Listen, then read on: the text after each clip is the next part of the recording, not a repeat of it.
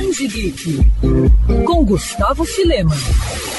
O desenho animado dos X-Men dos anos 90 é considerado até hoje pelos fãs como um dos melhores que já retratou os mutantes e heróis da Marvel em geral nas telinhas. Ao longo de cinco temporadas, a série trouxe adaptações de grandes sagas e também apresentou adaptações que ficaram eternizadas nos quadrinhos. Porém, algo sempre intrigou a curiosidade dos telespectadores quem era o vilão careca e vestido todo de verde que aparecia na abertura da animação, ao lado de outros inimigos bem conhecidos dos X-Men. Por anos, a identidade desse estranho personagem foi debatida e em vários fóruns foi levantada a possibilidade dele ser o Gárgula, antigo vilão do Hulk que se encaixava nas características de ser cabeçudo, careca, além do uniforme verde. Porém, só foi em 2017 que o mistério foi resolvido pelo showrunner da série em um livro que trazia os bastidores do desenho. O personagem misterioso era ninguém menos que Ninguém. Pois é, Eric Lewald explicou que o estúdio de animação acabou desenhando um boneco genérico que acabou passando despercebido e ficou no corte final e também na abertura do desenho até a última temporada em 97.